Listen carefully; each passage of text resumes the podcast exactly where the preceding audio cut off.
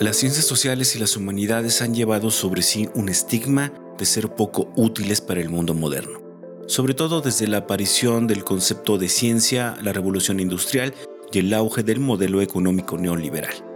Muestra clara de esto es la adaptación de las currículas universitarias a las necesidades del mercado en las últimas décadas. Esto ha propiciado que las disciplinas sociales humanísticas queden relegadas o no se vuelvan una prioridad en un modelo que requiere mucha producción y poca reflexión. Sin embargo, estas mismas disciplinas se han encargado de hacer notar que este mismo modelo, lejos de distribuir sus bondades, ha remarcado las desigualdades y con esto desatado otro tipo de problemáticas sociales. La pandemia de COVID-19 en el 2020 puso énfasis en la crisis por la que atraviesa nuestro modelo civilizatorio. Por eso vale la pena preguntarse o replantear el papel e importancia de las ciencias sociales y las humanidades en un mundo hipertecnologizado, de metaversos en donde los algoritmos nos imponen el ritmo de vida. ¿De dónde saldrán las nuevas ideas y utopías? En este especial de Entre Voces charlaremos con dos coordinadores de programas docentes de El Colsan que tienen convocatorias abiertas.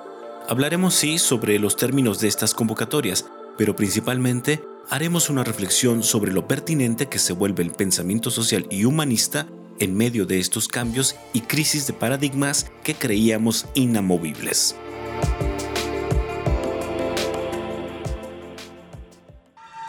Proyectos audiovisuales del Colegio de San Luis presentan Entre Voces, un espacio de comunicación de las ciencias sociales y las humanidades.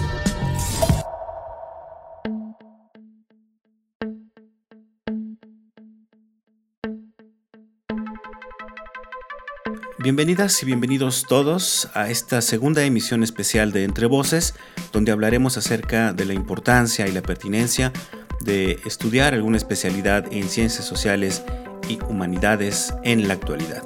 Mi nombre es Israel Trejo y agradezco a todas las personas que nos escuchan ya sea en Radio Universidad, acá en San Luis Potosí y en Matehuala, también a quienes nos oyen en la radio del Colmich y también a quienes nos escuchan en las plataformas digitales. Estos especiales, como ya lo comentamos anteriormente, los preparamos con el pretexto también de darle difusión a las convocatorias abiertas para estudiar algún posgrado o la licenciatura en Relaciones Internacionales en el Colegio de San Luis en este 2022. El Colegio de San Luis nace en 1997 con tres programas de investigación. El programa de Historia, el programa de México-Estados Unidos desde una perspectiva regional y el programa de Agua y Sociedad. Casi a la par del inicio de este centro de investigación se pusieron en marcha sus dos primeros programas docentes, la maestría en Historia y la licenciatura en Relaciones Internacionales. Como lo vimos en el anterior especial, la maestría en Historia respondía al interés de profesionalizar la práctica historiográfica en San Luis Potosí, interés que venía planteándose desde varios años atrás a través del antecedente directo de El Colsan, el Centro de Investigaciones Históricas de San Luis Potosí. Sin embargo, cuando se decide que el Colegio de San Luis fuera un centro dedicado a la investigación de las disciplinas sociales y humanísticas en general, se decidió atender a una coyuntura específica de aquellos años, la firma del Tratado de Libre Comercio y la apertura comercial de México. ¿Qué cambios y retos traería esto en materia económica? ¿Qué cambios y retos traería esto en materia económica? ¿Cómo repercuten estos cambios en la forma en que las entidades federativas se relacionan con el mundo? Estas preguntas fueron las que llevaron a la decisión de abrir una licenciatura que formara profesionistas que estuvieran capacitados para responder y atender a estas interrogantes. Acompañados de un grupo de politólogos, historiadores e internacionalistas, es como se recibe a la primera generación de la licenciatura en Relaciones Internacionales en el año de 1998, la única licenciatura que imparte hasta la fecha el Colegio de San Luis. Escuchemos a la doctora Cecilia Costero hablar sobre los factores que lo llevaron a abrir este programa docente.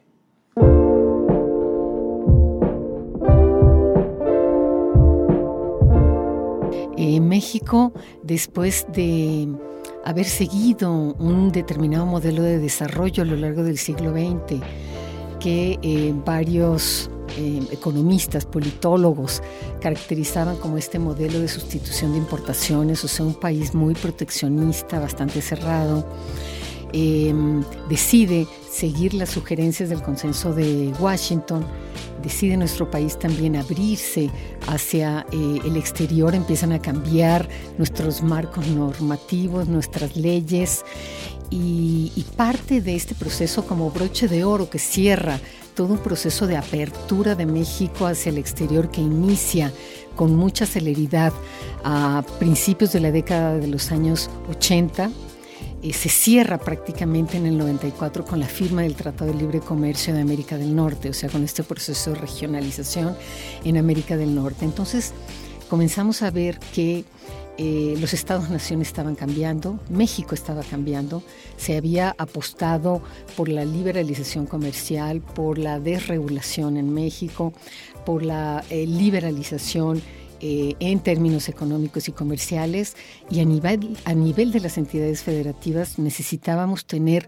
cuadros de profesionistas que supieran de, de, las tendencias históricas, pero que supieran también de todos estos cambios en materia de economía, de política, cambios que tenían impactos también en las culturas, en las propias identidades, y nos interesaba y nos sigue interesando mucho eh, poder formar eh, internacionalistas que sepan de todos estos cambios, de todas estas nuevas tendencias, que podamos analizar en qué consisten estos eh, contextos globales en los cuales estamos viviendo y también de mayor interdependencia, que lo que sucede en una región alejada del mundo tiene impactos en, en todo el sistema también internacional. A lo largo de estos 24 años que lleva la licenciatura en Relaciones Internacionales, han pasado por el Colsan ocho promociones de estudiantes. Esto nos lleva a preguntarle a la doctora Costero cuál es el perfil de ingreso a esta licenciatura y por qué se abre únicamente cada cuatro años.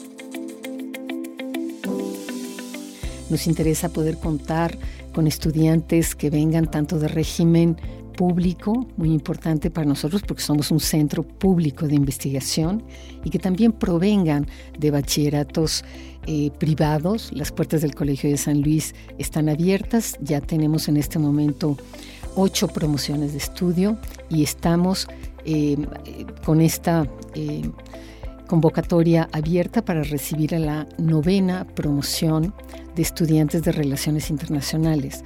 Como somos un centro público de investigación, nos interesan, eh, quiero decir, no podemos apostar a la masividad de la formación de profesionistas o de internacionales. El Colegio de San Luis es sobre todo un centro público de investigación eh, que depende y está siendo financiado por el Consejo Nacional de Ciencia y Tecnología en varios centros públicos de investigación eh, tenemos carreras y en el Colegio de San Luis es la única carrera que tenemos. Tenemos 25 lugares eh, para 25 interesados y por las características del Colegio de San Luis los preparamos de manera muy personalizada. Es una carrera que es fantástica porque Em, generalmente cuando salimos de repente de prepa, los estudiantes a veces no tienen muy claras sus orientaciones vocacionales o les interesan también muchas, em, muchas carreras. Y lo interesante es que es, es una licenciatura donde convergen muchas áreas disciplinarias de las ciencias sociales. Tienen materias de historia, de derecho, de economía, de política, eh, tienen algunas otras materias de teoría y metodología. Vemos varias materias también eh, de derecho, incluso hasta de sociología. Pero algo interesante y particular de esta licenciatura en el Colegio de San Luis es el interés que tenemos en los estudios regionales. Se les da por lo menos una introducción a pautas de cooperación y conflicto en diversas áreas geográficas del mundo.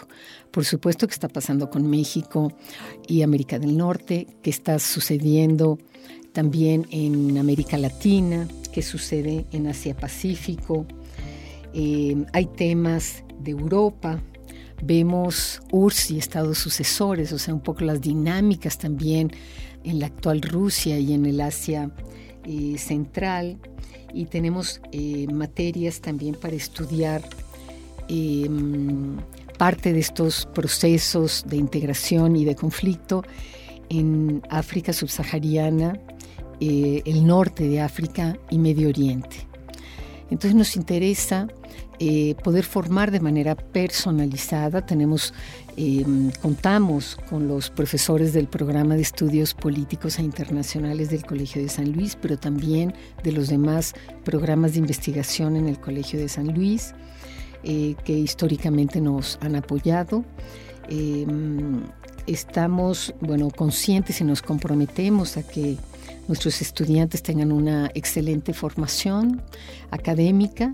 Es verdad que eh, los llevamos un poco a la investigación, todas las materias tienen mucho que ver con estos seminarios, por ejemplo, se dejan textos, discutimos los textos, los analizamos, porque no nos interesa hacer buenos repetidores de información, sino gente muy analítica, muy crítica, que pueda buscar alternativas en conflictos, en problemáticas que tenemos en San Luis, en los municipios y en la región.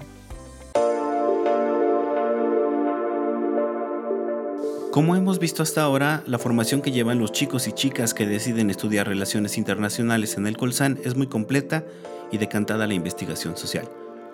Esto sin duda abre el abanico de opciones laborales y de continuidad de sus estudios, tanto en instituciones académicas como en instituciones que los preparan para el servicio exterior mexicano. En este sentido, la internacionalista Cecilia Costero nos habla de las herramientas que adquieren y las posibilidades que tienen los egresados y egresadas de esta licenciatura. Como es una licenciatura en la, en la cual le damos bastante peso a la investigación, quiere decir que los estudiantes puedan buscar información, puedan eh, aplicar eh, entrevistas o realizar algunas encuestas, no solamente leer libros eh, o artículos. nos interesa en, en principio pues que puedan seguir un posgrado, un alto por ciento de nuestros estudiantes sigue un posgrado dentro de ciencias sociales o humanidades, precisamente porque esta es una licenciatura que abarca muchas áreas disciplinarias de las ciencias sociales. Hasta el derecho, te platicaba de historia, de economía, de eh, ciencia política, incluso de sociología y estudios regionales. Eh, pero eh, por supuesto que es muy amplio también la posibilidad que tienen con su propia formación. Eh, no los formamos exclusivamente para el servicio exterior de carrera, tendrían que aplicar al Instituto Matías eh, Romero.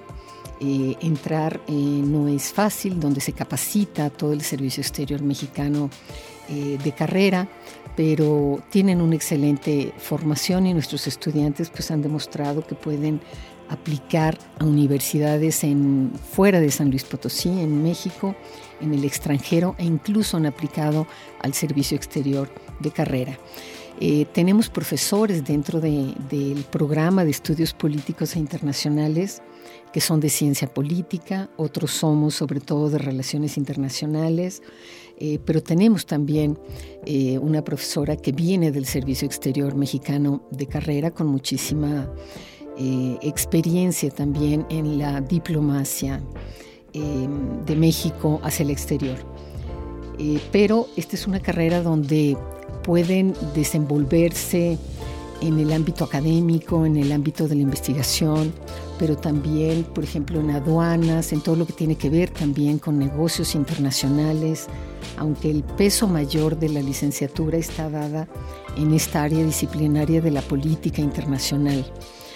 Eh, por los momentos que estamos viviendo, sí les sugerimos no nada más a nuestros estudiantes, a cualquier eh, muchacho en San Luis que termine una eh, primer carrera, una primer licenciatura, que pueda seguirse certificando, estudiando en un área más específica y más delimitada eh, del conocimiento, pero por todas las áreas disciplinarias que maneja esta licenciatura, pues la posibilidad de que se desenvuelvan en diversos ámbitos públicos, privados, en sector industrial, eh, por supuesto en organismos no gubernamentales, en secretarías de Estado, en delegaciones federales en San Luis, en múltiples eh, temas de las relaciones internacionales, pues van a tener es sin duda alguna una buena acogida.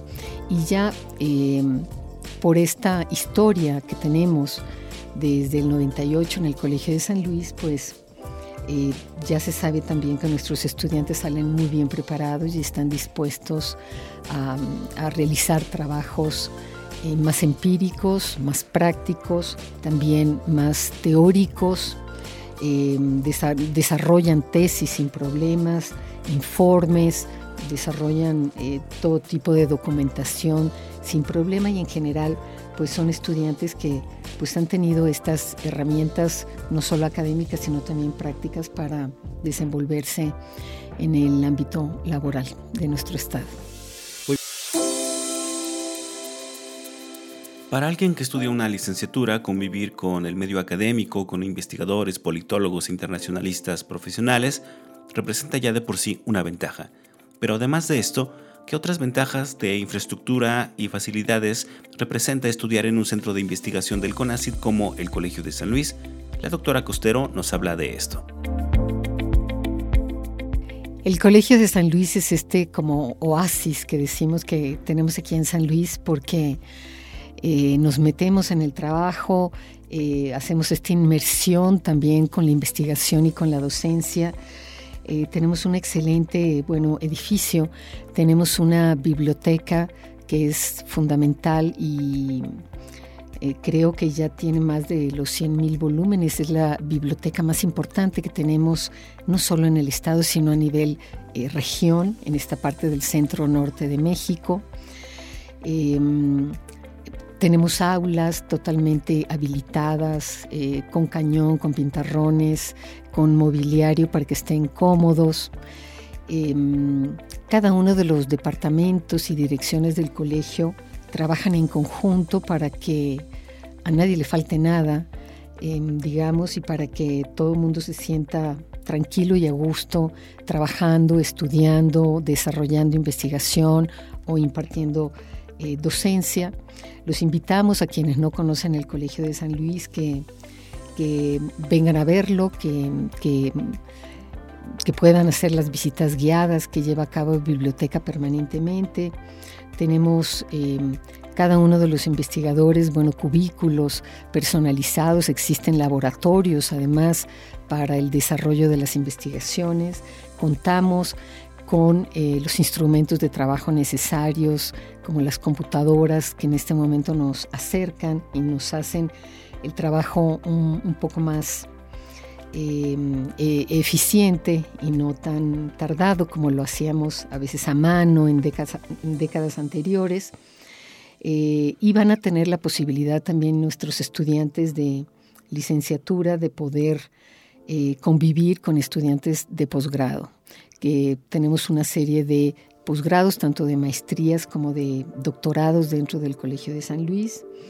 Eh, pero realmente siempre decimos en el programa de estudios políticos internacionales que a nuestros estudiantes de licenciatura verdaderamente los formamos o podemos trabajar de lleno con ellos porque los de posgrado a veces vienen durante dos años o o menos de cuatro, pero los estudiantes de licenciatura están con nosotros más de cuatro años y medio. Si, si contamos los cuatro años y medio de su plan curricular y además unos seis meses más en, en los que ellos terminan de elaborar su tesis para poderla defender, que es un requisito de titulación eh, importante.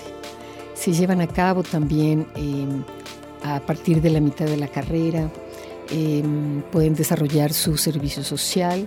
Tenemos un, listado también de instituciones donde históricamente nuestros estudiantes han podido atender a esta, este servicio social, también en, favor y en apoyo de la sociedad potosina.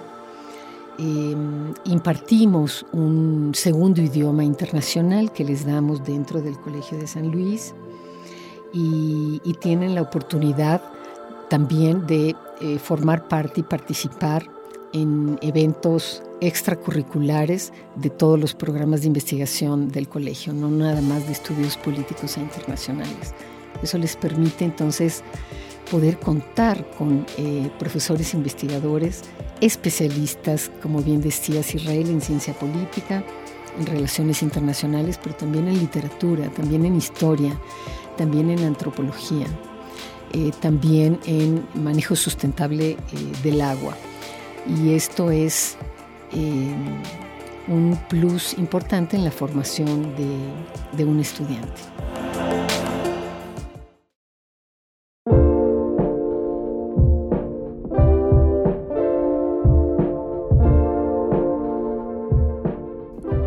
Hemos dicho en reiteradas ocasiones, estudiar la licenciatura en Relaciones Internacionales de El Colsan es una opción sumamente interesante para los chicos que son inquietos y que están todavía buscando alguna carrera de acuerdo a sus aptitudes. Si están interesados en cursarla, aquí la doctora Cecilia Costero nos dice cómo pueden consultar los detalles de la convocatoria para que puedan inspirar a ser parte de la comunidad de El Colegio de San Luis. Por favor se pueden, pueden ingresar en www.colsan.edu.mx y vuelvo a repetir la fecha límite para recibir sus expedientes.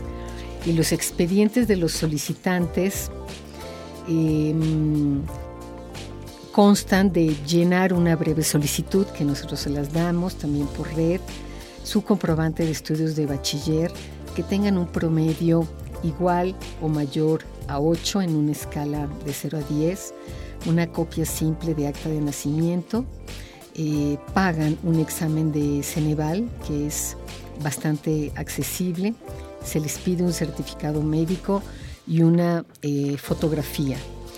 Vamos a estar recibiendo sus expedientes jóvenes hasta el próximo 24 de junio de 2022.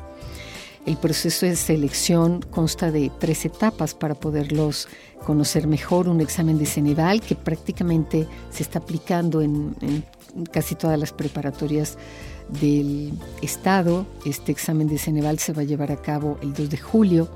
Van a tener que hacer un pequeño ensayito. Les damos de 5 a 8 no son preguntas para saber lo que ustedes sepan de relaciones internacionales, no, lo único que nos interesa es saber qué piensan y cómo argumentan y cómo escriben. Entonces un mínimo ensayito con opiniones de qué piensan, qué piensan ustedes sobre la relación de México con Estados Unidos o de la relación de México con América Central o cómo eh, ven ustedes eh, que se podría eh, distender el conflicto, por ejemplo, entre Ucrania y Rusia o cosas mucho más simples como em, qué sabes de procesos de integración en diversas partes de México o por qué te interesa acercarte a determinado país o a otro. Este es un ensayito no para ver conocimientos, sino para ver qué, qué opinan, cómo opinan y cómo argumentan. Se va a llevar a cabo también el 2 de julio y después entrevistas con profesores del programa de estudios políticos e internacionales. Estas entrevistas se llevarán a cabo del día 4 al 8 de julio. Entregaríamos resultados eh, finales el 15 de julio. Decirles que generalmente todos los estudiantes que aplican pasan las tres fases, no tienen que preocuparse. En las entrevistas generalmente se les pregunta qué hacen también en sus ratos libres, qué les gusta leer, si eh, siguen alguna publicación este, periódica, eh, qué temas les interesan dentro de relaciones internacionales, si han podido detectar algunos actores internacionales o locales que para estos jóvenes pueden ser eh, importantes. Em, son estas tres fases y, y bueno, nos tenemos que quedar con los primeros 25 estudiantes pero realmente lo que estamos viendo desde hace varias promociones y procesos de selección, Israel, es que todos los estudiantes vienen muy bien preparados, cada vez más preparados, están hasta más preparados que cuando nosotros salimos de preparatoria y no tienen ningún problema en, aplicar a estos procesos de selección que además nos ayudan a madurar, nos ayudan a entender determinadas reglas de operación, nos ayudan a, controlar los nervios, porque pues, son procesos de selección que se llevan a cabo pues, entre amigos, no queremos tensarlos, ni se trata de eh, que se pongan nerviosos, sino de que traten de, decirnos quiénes son, qué les gusta hacer, qué leen y por qué les puede interesar relaciones internacionales. Em, pueden leer también en la página de internet del Colegio de San Luis el plan curricular de licenciatura para que se den una idea también, no nada más del nombre de la carrera, sino qué materias eh, cursarían. Y cualquier duda que ustedes tengan, aquí estamos para apoyarlos dentro del Colegio de San Luis, antes, durante o después del proceso de selección. Y nos va a dar mucho gusto eh, poder disipar cualquier duda o comentario que tengan. Como ya lo mencionó la doctora Cecilia Costero, coordinadora de la licenciatura en Relaciones Internacionales del Colegio de San Luis, la fecha límite para enviar solicitud es el 24 de junio del 2022. Todas las bases a detalle las pueden consultar en nuestra página web www.colsan.edu.mx. Estás escuchando Entre Voces, el programa de radio del Colegio de San Luis. Contáctanos radio o visita nuestro micrositio web entrevocescolsan.wordpress.com.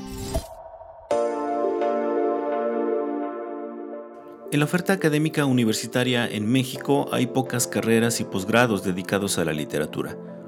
Cuando hablamos de centros de investigación, básicamente podemos reducirlo a un puñado, y un par de estos posgrados son impartidos precisamente por el Colegio de San Luis.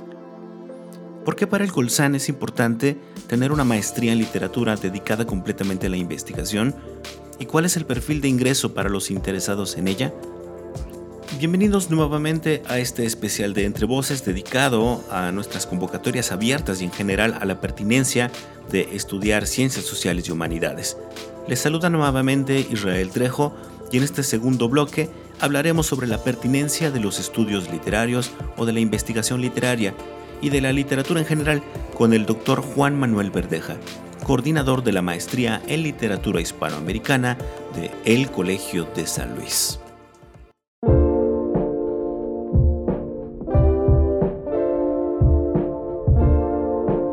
Bueno, el perfil de ingreso de, quien quiera estudiar con nosotros, eh, efectivamente, desde, desde los documentos que se les solicitan, pues tienen que entregarnos una muestra de escritura que de preferencia tiene que ser una muestra de investigación, ¿no? Resultados de investigación eh, de entrada, ¿no? Es decir, un ensayo crítico o un un resultado eso de investigación como tal, ¿no? Este puede ser de preferencia la tesis, pero sabemos que ya hay licenciaturas que no están haciendo tesis, entonces nos pueden entregar un buen trabajo de investigación de final de semestre o de curso, en el cual demuestren obviamente que saben investigar y que saben escribir.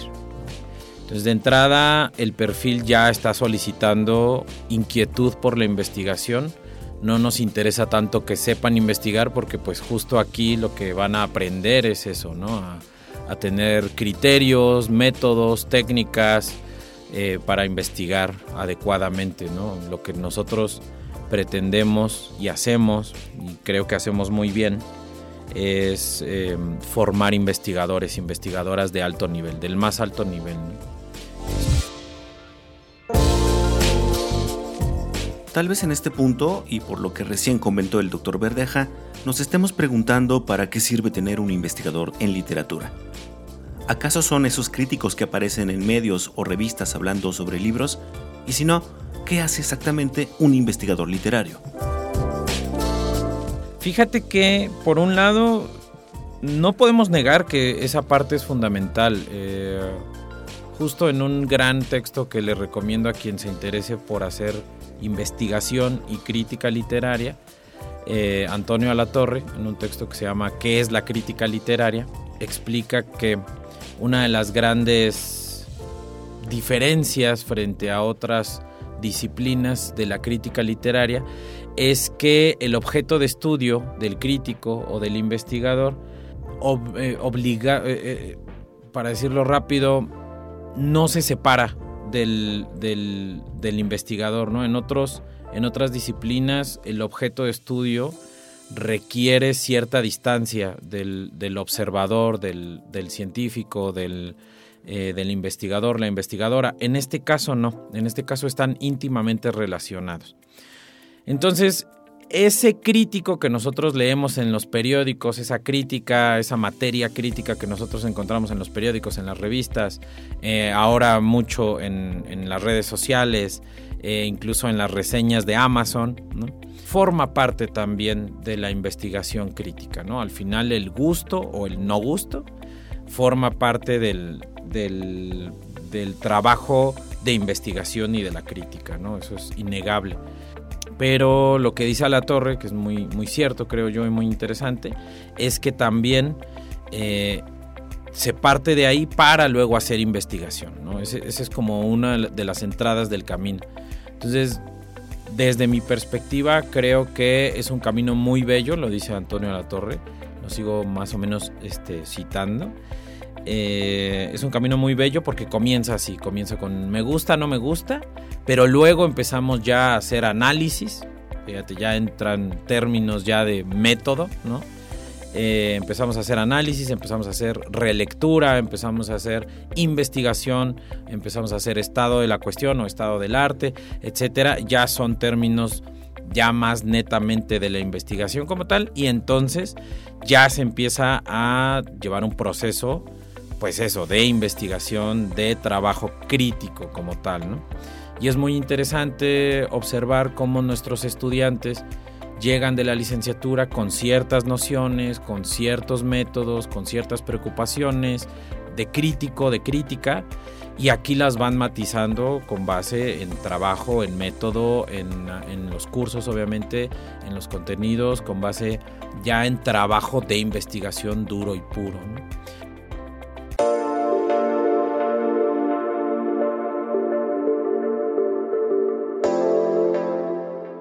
Hasta aquí, gracias al doctor Verdeja, nos queda claro qué tipo de trabajo a profundidad hace un investigador literario, que va un poco más allá de lo que hace un crítico. Pero ahora sería bueno saber para qué se hace investigación en literatura. Un campo que tal vez relacionamos más con el arte o con la apreciación y el goce estético. Es decir, hablando desde las ciencias sociales y las humanidades, ¿qué podemos encontrar en los textos literarios que rebasa las cuestiones estéticas y estilísticas y por qué este conocimiento es valioso. Por ejemplo, está la pregunta por el goce estético bien hecha y a partir de conocimientos ya disciplinares. Estoy pensando en, conocimientos de retórica, en conocimientos de análisis. La pregunta por el goce estético o por el efecto lector, por la experiencia lectora, que generalmente es un goce, cuando el libro es bueno y nos, nos gusta y nos, nos, llega de alguna forma, o incluso nos hace sufrir, que también es otra forma de placer. Eh, ahí podríamos hacer otro podcast totalmente sobre esos, sobre, sobre esos libros. Luego lo hacemos con mucho gusto. Esa es una tesis de Kafka, muy buena. El, el, libro podría ser o tiene que ser un, dice Kafka en una carta a Félix Bauer, un pico de hielo que rompe el mar congelado que llevamos dentro. Muy, muy lindo, este, muy linda la imagen y muy poderosa, ¿no? Pero bueno, el caso es que eh, la pregunta por el placer estético generalmente te lleva a, por lo menos en nuestra disciplina, a un trabajo analítico. Y ese trabajo analítico ya es un, trabajo de investigación, ya es un trabajo de eh, justo de vínculos con la disciplina y de vínculos con el rigor académico, que es lo que nosotros aquí trabajamos y llevamos a cabo, ¿no? Estoy pensando en el close reading, que es una materia eh, fundamental para nosotros, ¿no? Es algo que nosotros enseñamos aquí muy bien en el Colsan, ¿no? Este, todos hacemos análisis puro y duro de alguna manera. Entonces la pregunta por el goce estético generalmente nos llevará al análisis, eso por un lado. Por otro también tenemos, pues sí, la pregunta por en qué contexto se escribe eh, cierta, cierto, un, texto dado, ¿no? Eh, bajo qué condiciones se publica. Ahora, por ejemplo, nos tenemos que hacer preguntas por la materialidad, ¿no? ¿Quién está apoyando la publicación? ¿Quién se está peleando con que se publique un texto dado?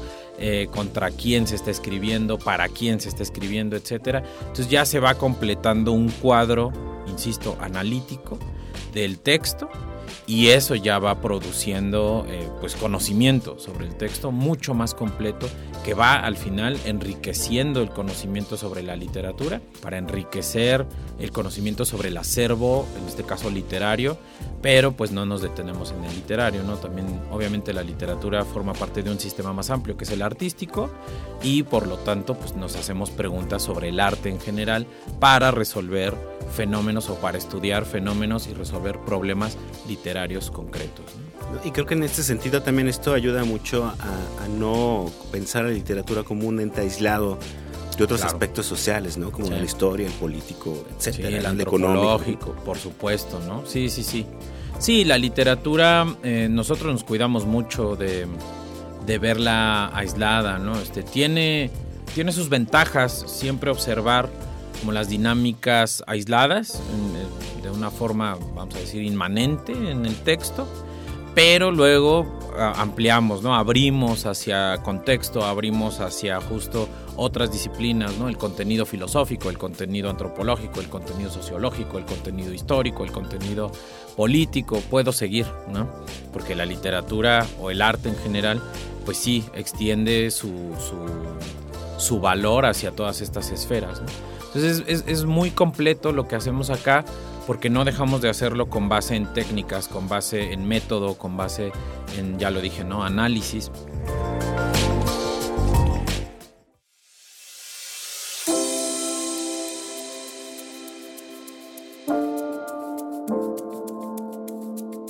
Una vez que ha quedado clara la importancia de la investigación literaria, debemos comentar que el campo de la literatura es sumamente amplio y diverso en este sentido, la maestría en literatura hispanoamericana del Colegio de San Luis, basada en el expertise de su núcleo académico, se enfoca en dos líneas generadoras del conocimiento, de las cuales nuestro invitado nos hablará en el siguiente bloque. Estas líneas. Tenemos dos líneas sobre todo. Este, la primera es em, literatura del siglo XIX, literatura y publicaciones periódicas del siglo XIX a la actualidad, ¿no? particularmente la hispanoamericana. Eh, esa es nuestra línea 1, es la hispanoamericana del siglo XIX a la actualidad en publicaciones periódicas y en general. Este, eh, es decir, también novelas, también, no sé, este, cuentos, también obviamente lírica en todas sus manifestaciones, obviamente ensayo, etcétera, etcétera. ¿no? Ahora los géneros literarios pues ya Em, incluso aquí se vienen a discutir ¿no? este, la pertinencia de estas etiquetas. Eso por un lado. Por otro, tenemos la línea 2, que es literatura tradicional y popular, también del ámbito hispánico. Em, es decir, las dos, las dos líneas trabajan con literatura en, en español, para decirlo rápido.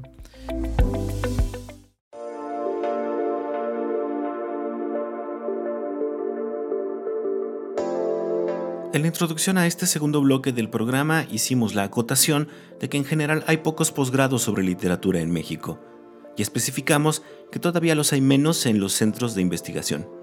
Para nosotros era importante hacer esta precisión, ya que consideramos que hay algunas diferencias y ventajas en estudiar un posgrado, no solo en literatura, en un centro con CID. Es por eso que le pedimos a Juan Manuel Verdeja que nos hablara sobre estas ventajas y facilidades que tienen quienes son estudiantes en el Colsan.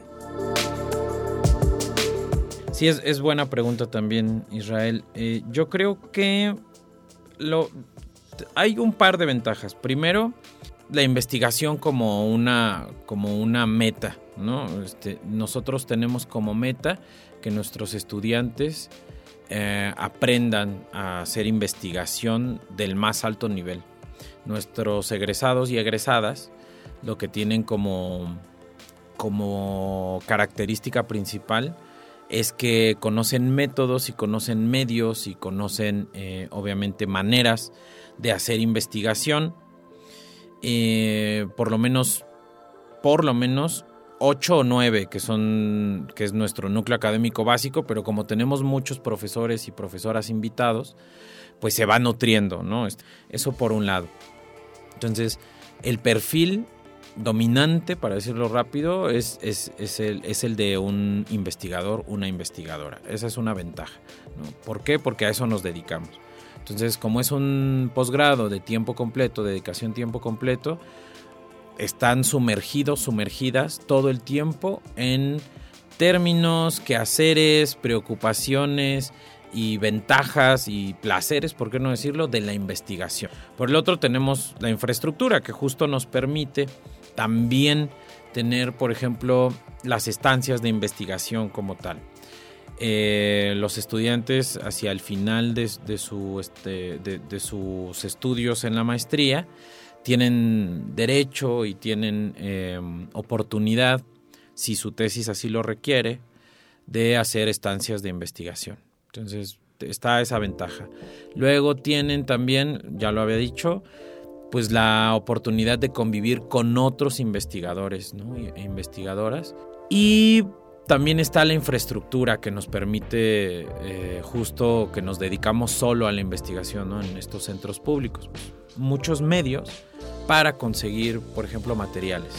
Tenemos mucha facilidad para em, dialogar con otras instituciones, para establecer vínculos académicos. Es decir, la infraestructura del Centro Público de Investigación permite una formación mucho más completa que no solo se limita a lo que nosotros podamos ofrecer como núcleo académico básico, que creo que ya es muy, muy rico y provechoso, pero también se va completando gracias a la infraestructura del Centro Público de Investigación. Dos, dos ventajas más, grupos reducidos y no sé si quieres mencionar que, bueno, la maestría pertenece al Sistema Nacional de Posgrados, ¿no? Sí, sí, sí, claro. Sí, buenísimo. Sí, son grupos reducidos, este, no sé, máximo tenemos, no sé, grupos de máximo 15 estudiantes. Entonces eso nos permite brindar atención personalizada, no solo en los cursos semestrales, sino también obviamente ya en la asesoría de tesis. Llegamos a conocer muy bien a los estudiantes en el sentido de conocer sus intereses intelectuales, eh, también, por qué no decirlo, sus, áreas de oportunidad eh, como estudiantes, como académicos, como académicas, y pues podemos atacar este, esas áreas de oportunidad para ir solventando pues, algunas fallas que es normal este, que se tengan. Y por otro lado, eh, no me habías dicho otra ventaja. El Sistema Nacional de Posgrados. Ah, sí, claro. Está, está a pertenecer al Sistema Nacional de Posgrados. Antes el PNPC. Antes el PNPC, ahora SNP. Este. Que pues sí, lo, que nos da, la ventaja principal es tener una beca, ¿no? Este, para ellos, para ellas, para nuestros estudiantes. Eso por un lado. Pero por otro, pues también nos permite justo eh, poder de eh, otorgar estas estancias, poder dialogar con nosotros en el día a día este, y, hay un nivel que no va a bajar, ¿no? Este, que no nos, no nos permitimos y no queremos, por supuesto, eh, bajar. Entonces es un posgrado del cual, eh, al cual entran con cierto perfil que siempre es bueno, pero que va mejorando al final de la maestría eh, son, son perfiles académicos muy interesantes, ¿no? Este, perfiles académicos que perfectamente pueden salir al, suena horrible el término, ¿no? Pero pueden salir al mercado laboral a, este, a, hacer buena, buena pelea, ¿no? A dar buena pelea ahora que es tan importante.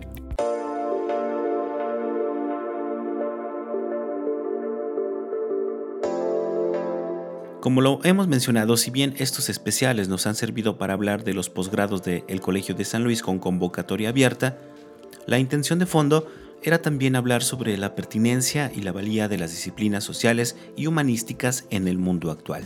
Sabemos que en el discurso de este sistema económico y de esta sociedad hipertecnologizada, las humanidades poco aparecen. Pero sin embargo, la literatura sigue ahí, presente. En este sentido, quisimos preguntar al doctor Verdeja cuál es el papel de las humanidades y en particular el papel de la literatura para revertir los efectos que el mercado, los algoritmos y las desigualdades han propiciado a las sociedades. ¿Puede ser la literatura y la investigación que de ella se desprende un camino para devolvernos algo de humanidad y comenzar a imaginar otro tipo de mundos y utopías?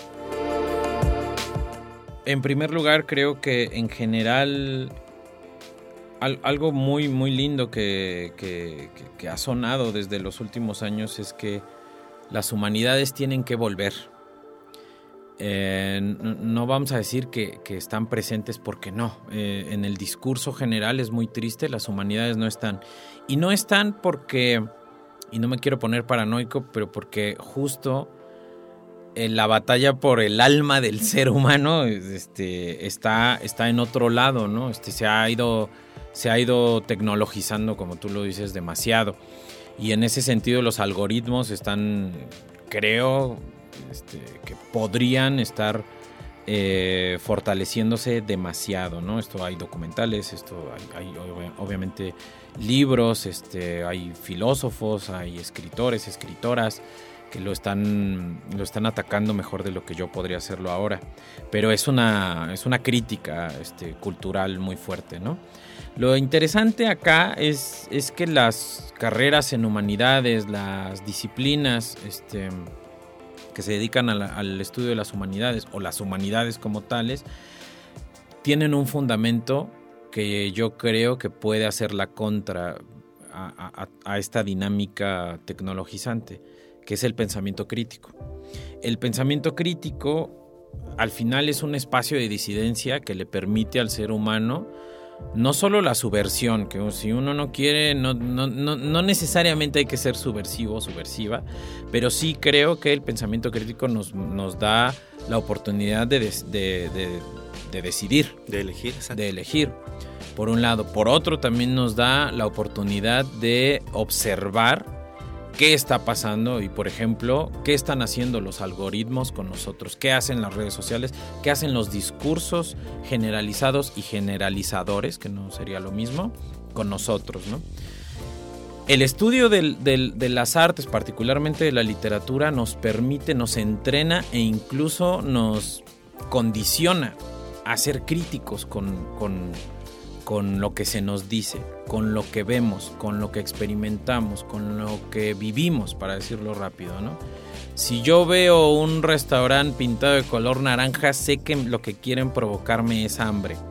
Ahí ya estoy haciendo, ahí ya es un gesto analítico. Estoy hablando desde Willem Flosser, ¿no? Que es también un, un gran pensador de todas estas cosas. Entonces, eh, para decirlo rápido, las humanidades son importantes en este mundo hoy por hoy porque nos ayudan justo a, protegernos de, andar en, la, inercia que están provocando las tecnologías, eh, gente muy inteligente que está creando estas tecnologías y nos, nos, nos, construye una suerte de defensa y de muralla, si tú quieres, que más o menos nos, más o menos, eh, nos permite un poquito, ¿no? Hacer este, un espacio ahí para más o menos, insisto, em, darnos cuenta de lo que está ocurriendo y poder decidir y poder eh, adoptar por lo menos una postura que pretenda por lo menos ser propia. Eh, nosotros particularmente estudiamos arte y procesos creativos. Al final es una defensa de lo individual, ¿no? Este, y de lo bueno que tiene el ser humano frente a las cosas ya dadas, frente a, lo que ya está eh, operando de manera, eso, este, continua y está echado, en una, echado a andar en una maquinaria que si permitimos, pues nos come, ¿no? El arte siempre será un espacio de, eh, pausa. Eh, incluso el arte bien hecho nos, nos, nos detiene y nos dice, hey, aguanta, está pasando esto, está ocurriendo esto, detente, obsérvalo, ¿no? Y ese espacio de pausa, de duda, de crítica, obviamente, lo que provoca es, eh, es que el ser humano más o menos se detenga a pensar, se detenga a sentir, se detenga a ser empático, empática, ¿no? etcétera. Y entonces nos, nos, nos da ese espacio en el cual hacemos una pausa en este vértigo, por qué no decirlo, en este vértigo en el que en lo cotidiano no se nos permite. Las redes sociales, el mismo uso del celular, este, el mismo uso de la computadora, eh, todo lo que tú quieras, la televisión, no están hechos para darnos pausa y el arte generalmente, la mayoría de, las artes, eh, están hechas todavía para provocarnos una pausa que al final lo que nos está dando es un descanso ¿no? de, este, de este ritmo eso, vertiginoso. Claro, y creo que, en ese sentido la pandemia desnudó esta maquinaria que dices, ¿no? Que, todavía se escondía tal vez un poco atrás del discurso de los estados-nación, de las bondades del sistema económico. Creo que ahí quedó el, desnudo y estamos ahora en una crisis, creo yo, de paradigmas, donde tenemos que empezar a imaginar nuevos mundos, otros mundos, y ahí los humanistas tienen un papel muy importante. Fundamental, sí. El arte y, quienes estudiamos al arte, ¿no? Yo últimamente traigo muy en la cabeza una frase preciosa de Úrsula K. que dice que las utopías, y, hace un, un, pleonasmo muy lindo, yo creo totalmente intencional, que es que las utopías imaginarias van a volver porque tenemos que imaginar cómo vamos a recuperarnos de la catástrofe. Claro. Y ahí está el arte, ahí está la ficción, ahí está, eh, obviamente, esa ficción que hay que estudiar, que hay que recuperar, que hay que ver los cables, cómo está construida, y ahí está la importancia de los estudios literarios, ¿no? Este, de programas como el nuestro, que lo que hacen es eh, no solo ver cómo se imagina esta recuperación de la catástrofe, sino darle un valor, un peso y, y obviamente un estudio de cómo está construida para entender más a fondo cómo, cómo puede funcionar ¿no? esta propuesta, eh, sí imaginaria, pero también intelectual.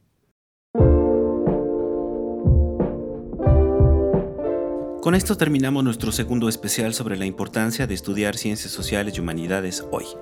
En la última entrega hablaremos con el doctor David Madrigal sobre la maestría en antropología social y el doctorado en estudios antropológicos de El Colegio de San Luis. Les recuerdo que la información detallada de estas convocatorias la pueden encontrar en nuestra página web www.colsan.edu.mx. En particular, la fecha límite para recibir solicitudes de la maestría en literatura hispanoamericana es el 20 de mayo del 2022. Mi nombre es Israel Trejo y los dejo hasta la próxima emisión. Esto fue Entre Voces espacio de comunicación de las ciencias sociales y las humanidades. Producción. Proyectos audiovisuales del Colegio de San Luis. Conducción y contenidos. Israel Trejo Muñiz. Realización. Lucero Negrete Espino.